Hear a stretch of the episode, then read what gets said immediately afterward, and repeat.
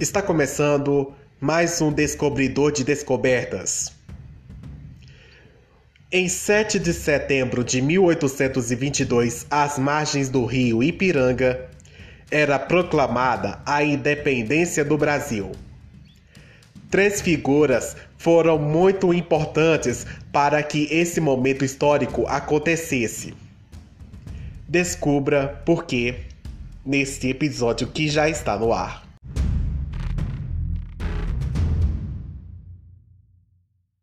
Tudo começou em 1808. O imperador francês Napoleão Bonaparte fez uma invasão com as suas tropas a Portugal. E por causa disso, a família real portuguesa se mudou para o Brasil. Esse fato transformou o cenário cultural e social do Rio de Janeiro, na época capital do Brasil e modificou a economia da colônia. Por exemplo, a troca de mercadorias com outros países foi responsável por enriquecer alguns comerciantes. Mudanças como essa fizeram surgir a necessidade de uma separação de Portugal. O principal protagonista da independência é Dom Pedro I, que chegou ao Brasil em 1808 com a família real portuguesa quando tinha apenas 9 anos, na companhia de sua mãe Carlota Joaquina e de seu pai, o príncipe regente, que mais tarde se tornaria Dom João VI, rei de Portugal. Dom João VI ficou no Brasil até 1821, quando teve que voltar às terras portuguesas para controlar uma rebelião na cidade do Porto. Foi aí que tornou o filho Dom Pedro príncipe regente do Brasil.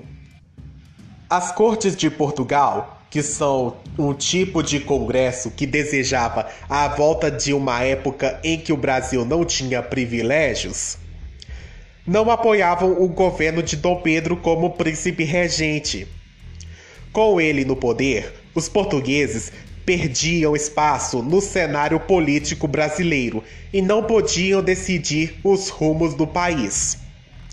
Muitos comerciantes e membros da elite brasileira perceberam que as cortes ameaçavam benefícios já conquistados, como a diminuição dos impostos e a maior liberdade de comércio. E com isso passaram a apoiar a independência do Brasil.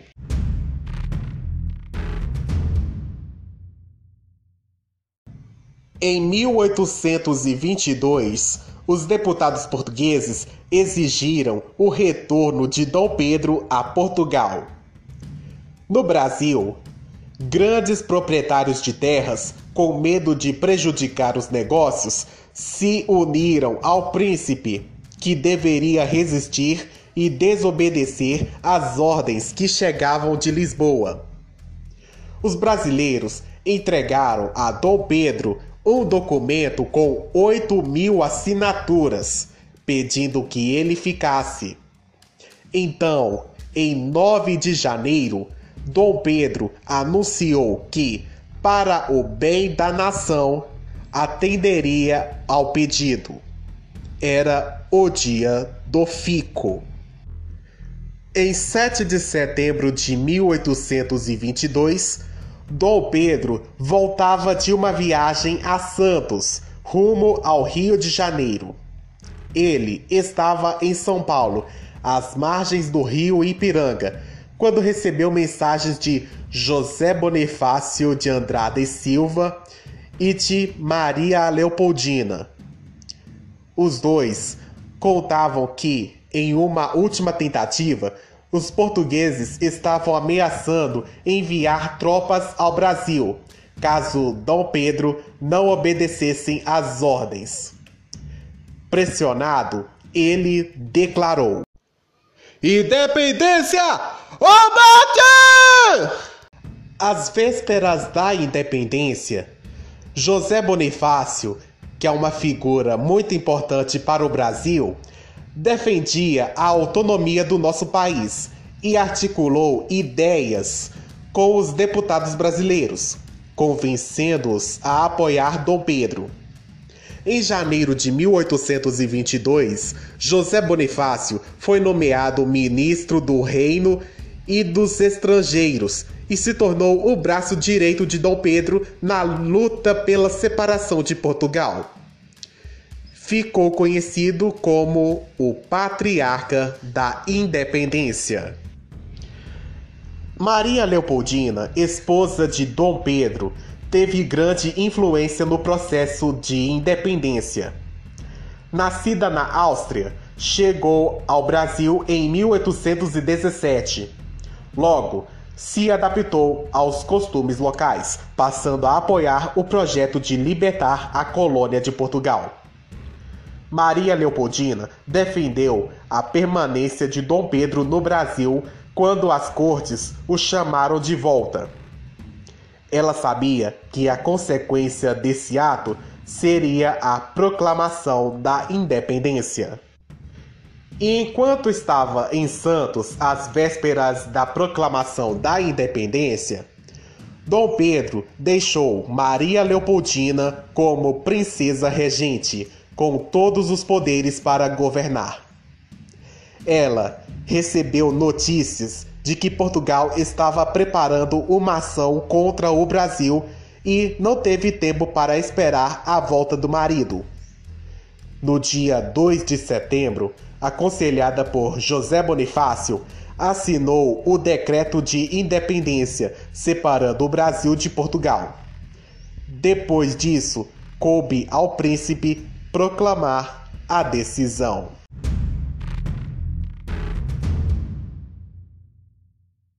O objetivo da independência foi preservar a unidade territorial do país e evitar divisões como as que ocorreram nas colônias espanholas. Também foi um jeito de manter a família Bragança de Dom João VI e de Dom Pedro I no poder. Como a pressão por aqui era grande, Revoltas poderiam levar à independência, fazendo a família perder domínio. Em 12 de outubro de 1822, no Rio de Janeiro, o príncipe foi declarado Dom Pedro I, imperador do Brasil. Aos poucos, ele negociou o reconhecimento da independência com diversos países. Um dos primeiros a reconhecer foram os Estados Unidos. O reconhecimento de Portugal só veio em 1825 em troca de uma indenização em dinheiro. A independência trouxe maior liberdade de comércio, favorecendo os grandes proprietários de terras e os comerciantes locais mas ela não resultou em muitas mudanças nas áreas política e social. Em troca do apoio dos mais poderosos, Dom Pedro I manteve, por exemplo, o regime de escravidão. A abolição da escravidão só viria em 1888, quando o imperador já era Dom Pedro II, filho de Dom Pedro I. A primeira Constituição brasileira foi uma importante conquista da independência. Ela foi aprovada em 1824, ainda durante o período de governo de Dom Pedro I, e criou quatro poderes: legislativo para elaborar as leis, executivo que executava as leis e era chefiado por Dom Pedro I Judiciário, formado por juízes e tribunais que julgavam de acordo com as leis, e moderador, exercido por Dom Pedro I, que vigiava os outros poderes.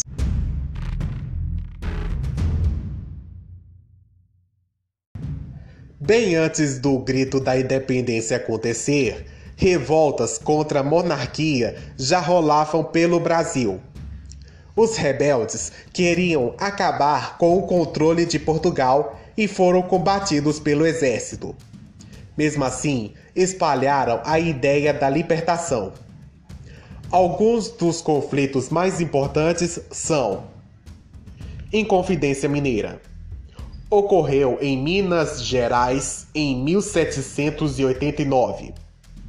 Intelectuais, fazendeiros, militares e donos de minas se uniram contra as taxas e impostos cobrados por Portugal. O mais conhecido participante foi o alferes Joaquim José da Silva Xavier, o Tiradentes, que acabou morto enforcado em praça pública.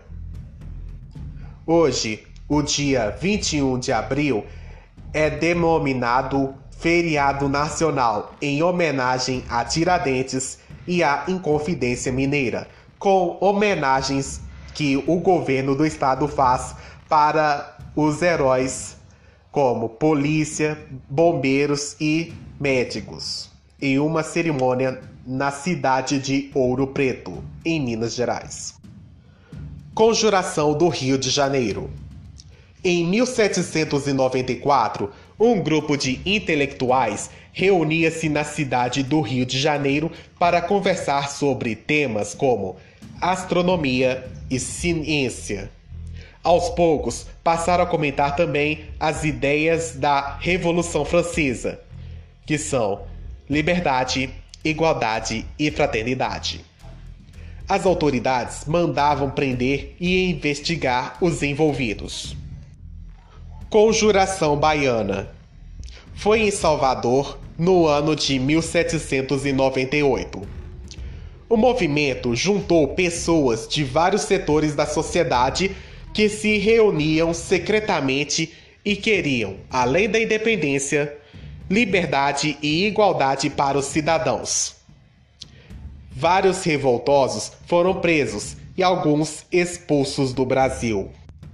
Revolução Pernambucana aconteceu em 1817 e foi um movimento para tirar o controle do comércio local das mãos dos portugueses e ingleses.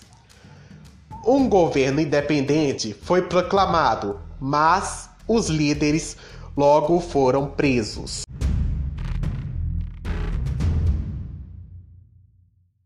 Depois que se tornou independente de Portugal, o Brasil virou uma monarquia. O poder era hereditário, ou seja, passava de pai para filho.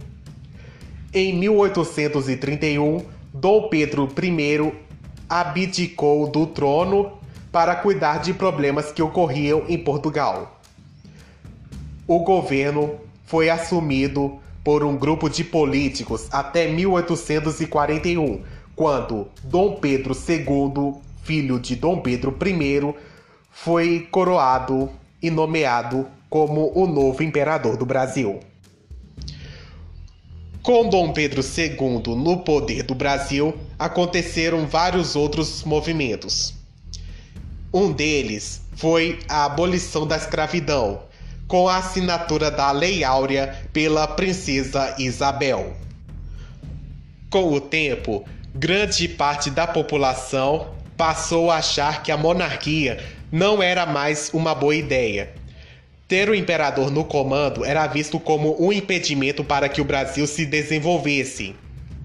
E por causa disso, no dia 15 de novembro de 1889, marcou uma mudança muito importante na forma de governo do Brasil. Nesse dia foi proclamada a República no Brasil.